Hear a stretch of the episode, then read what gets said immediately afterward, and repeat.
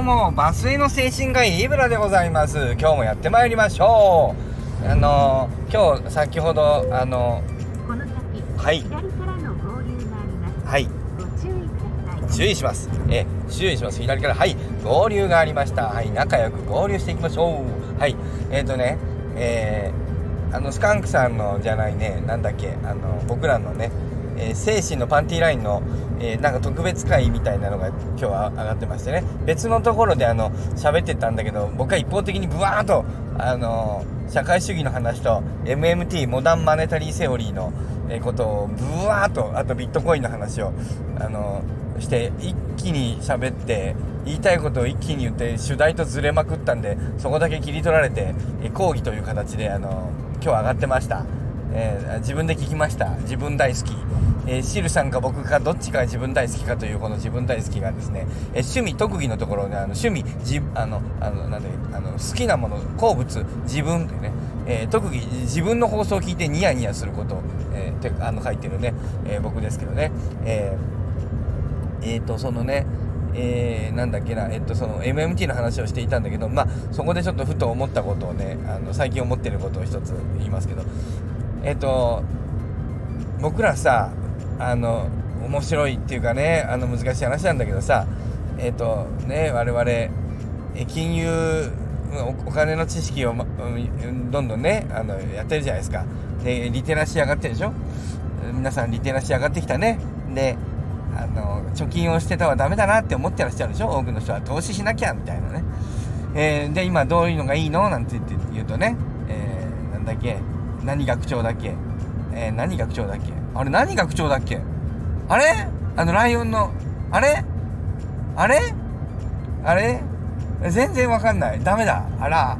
なんとか学長いるじゃないですか。ね。とかさ、秋社長の話とか皆さん聞いてらっしゃるでしょ？で、勉強してさ、そうすると今ね、えー、あれ？何学長だっけな？ね。あれ、ど忘れすごい。ライオンの、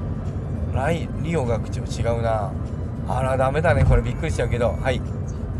あ GPS ね。はい。でそのあれでね、うんと、例えば、うん、アメリカの S&P500 とかね。えー、まあ何ですか。そういうこうインデックス。うん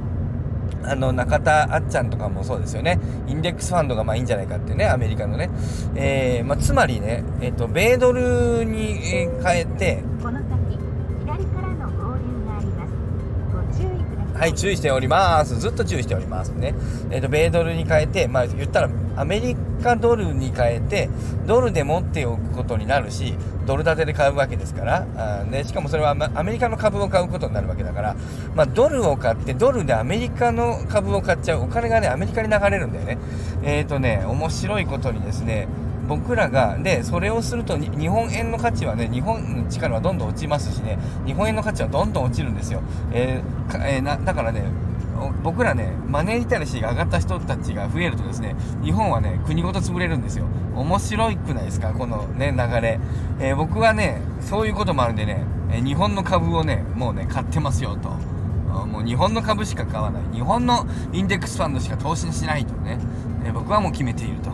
いうふうに言いたいところですけどもえっ、ー、とまあ半分半分までいかないけどアメリカ株とかに変えちゃってるよね、えー、アメリカの株直接株に変えてるのもあるし、えーえー、あるいはあのインデックスファンドにもいくつか変えちゃってますよね。インデックスファンドそれこそ S&P500 とかさえっ、と なんだっけなんだっけあの UFJ 系の何かが違うの三菱なんとかがやってるまあまあ向こうのインデックスファンドを、えー、日本のあのなんていうの？あの証券に変えたやつにねあれ買っちゃったり。まあとにかくアメリカに変えちゃってるよ僕もね、えー、ところがこれやるとね 日本全体としてはね悪い方向に行くんだな面白い、えー、個人はいいんだけど日本円自体が死ぬ。で僕あのスカンクさんのところじゃないあの精神のパンティーラインのところで言ってるようにね、えー、結局円があの基軸通貨から外れてしまったらもう日本っていうのはもう終わりですよ。終わりっていうのはなが終わりっていうのはその一般の他の国家と同じで打ち出の小槌を失うわけですよ。MMT 理論モダンマネタリーセオリーによると基軸通貨を持っているやつが強いってことだから、えー、基軸通貨から外れてしまう。円が弱くなる。僕らがやってることは実は円を弱くしようとしているというね、えー、そういうことに他ならないという個人が強くなり国が死んでいくっていうね。まあまあね、国家というものがね今後どんだけ残るか分かんないしまあまあいいかなとは思ういいっていうか仕方がないかなとも思うわんでもないです、うん、で最近さあの新 nisa が始まるじゃないですか。もう始まったのかな。僕もちゃんとあのキャッチアップしてませんけどあの新 nisa っていうのはねものすごい大量のあの非課税枠を使う作るわけですよ個人にね。でその投資にね、えーと、僕らのお金を投資に回そうっていうんだけどもあれねこの先左からの合流があります。めっちゃ注意してるっつうの。ね。えっ、ー、となんだっけ、えー、ね新 nisa ね。巨大なあのえっ、ー、と非課税枠を設けてそちらにあの誘導しようということですけども。あのね。はい。この後ですね。僕の話ね。これね。あのなんだっけ。SBI 証券の手数料が無料であのなんていうかな。日本国株に引っ張ろうっていう話にあの展開してるんだけど今あの改めて調べたらあれだねあの新 NISA からはうんと米国株の手数料も無料になるんだね SBI は。そうするとこの話違いますね。えー、ということでちょっと訂正をさせていただこうと思って。新 NISA からは、うんと、ETF あの海外 ETF の手数料も、えーと、米国米国株の個別株の売買手数料もあの SBI は無料にするんですって。そうすると日本株に引っ張るということにはならないのでちょっと訂正させていただこうと。あとまたあの間違いがあってあの ETF 海外 ETF のなんていうかな商品を、えっと、NISA で選べないのはジュニア NISA SBI でしか選べなかったのは海外のものが、えっと、ジュニアに、えっと、海外の ETF が選べなかったのは、えー、S ごめんなさい、えー、SBI 証券でしか選べなかったのは、えっと、ジュニア NISA の話であってこの、うんと、なんていうかなあの今度、えー、1日、えー、1月から始まる2024年1月から始まる新 NISA においてはうんといろんな各社のねあれですわあのー取扱商品の中にあのちゃんと海外ものたくさんありますね。うんと楽天だと1200いくつあるし、うんと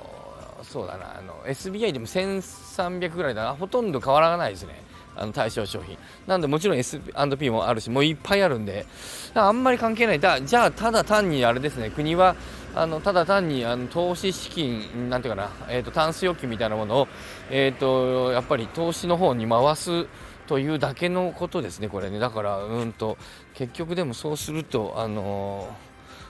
ー、海外のアメリカ、米株に流れちゃうね、日本のお金は。なかなかそれはやっぱ止められないのかな。えー、なかなか難しいんですかね。なかなか、そうだね。だから、えっと、国内株、国内のに資金をロックなんとかするつもりなのかなと思ったけど、そういうわけではどうもないらしいですね。えー、と、ここに訂正させて、お詫びをさせていただこうということで、えー、あんまり適当なこと言うもんじゃないね。うんということで、よく調べたらですね、だから、あの、あれですよ、楽天証券でもいいと思いますよ。何でもいいよ。SBI じゃないとうまくいかなかったのは、もう、この、えっと、年内で、あの、ジュニア NISA 終わりですからね。えー、あとその今月、え先月末までにあの申し込まないと、えっと、もうジュニア NISA 開設できなかったので、えっと、皆さん今、もしジュニア NISA の口座を持ってなければ、もう今年度中、うん、今年度じゃないな、今年中までは買い付けができましたけど、ジュニア NISA もあの口座作れないんで、えっと、1月からは、あのジュニア NISA なくなりで、あの全部新 NISA に一本化されるんで、えーそうだね。だから流動資金の流動化だけを狙ってるってことですかね。日本の政策としてはね。僕てっきり国内株に持っていこうということかと思ったんだけどどうも違いました。えー、ということで、えー、さようならあともう一つごめんなさい。追加であのさようならと言ったけれどもですね。あのー、昨日のスカンクさんとのあの放送の中でもあれだね、僕、あの、年金は他の国はないって言ったけど、ちょっとまた大げさにね、また大げさに言ってるよね。あのありますよもちろんね。あのただアメリカのあの年金なんかはあのうんと強制加入じゃないんで入ってる人のあの率がそう高くないということでまあだから強制加入じゃないので、えっと、自分たちで、えー、金融リテラシーを上げなければいけなかったんでしょうねっていうそういう話にすりゃよかったんだけどそんなよその国なんか年金なんかねえわみたいな言ったけどそんなことはないよね。あのオランダなんかしっかりありますよね。えー、もちろんフランスにもあるしね、まあ、ただ外あれだね、まあ、アメリカの年金なんかはそんなにあのみんな入ってないしあの、えーまあ、概してやっぱり社会主義的な国の方がやっぱり年金がしっかりしてるとは思いますよね。日本の年金はあれなんだよね、あのうちのあの年金庁にいたあのいとこがよく言ってたけど、あれはもともとその、えっと、戦費を、あのなんていうかな、戦争の費用を集めるためにね、えーとりあえず今のお金を使って、えーなんていうかな、あのあどうせ返すのは何十年後かだからね、あの今お金を集めて、えっと、未来に返すということでその時間差を使ってお金を戦費を集めて、まあ、戦争に勝てば、えーロシアからなりねどっかからなりお金を取ってくるということで、うん、とさらに経済も成長するとどんどんどんどん国は大きくなって成長して富国強兵、えーさらに戦争にも勝ってという戦争に勝つ国がでかくなる、まあ、そういうあの前提のもとにえー戦費を集めるために、うん、始めたんだよって言って、えー年金庁ではみんなそう言ってるよって言ってあそうなんだと思ったことがありますけどね。えーまあだから、うん、と年金がその今あのその状態のままで国がその成長が止まったり、えー逆向きに成長あのか、えーとその国が少し小さくなっていったり、えーあるいは戦争でまあ日本は負けてしまったわけですしね最後、まあ、こうなれば年金が回らなくなるのは最初からある程度分かっていたんだみたいなあことはねよくあのその年金庁のいとこは言っておりましたね。えーということで今度こそいろいろ間違いがありますが、まあ、あのまあ、若ち子ということで、えーまあ、さようなり。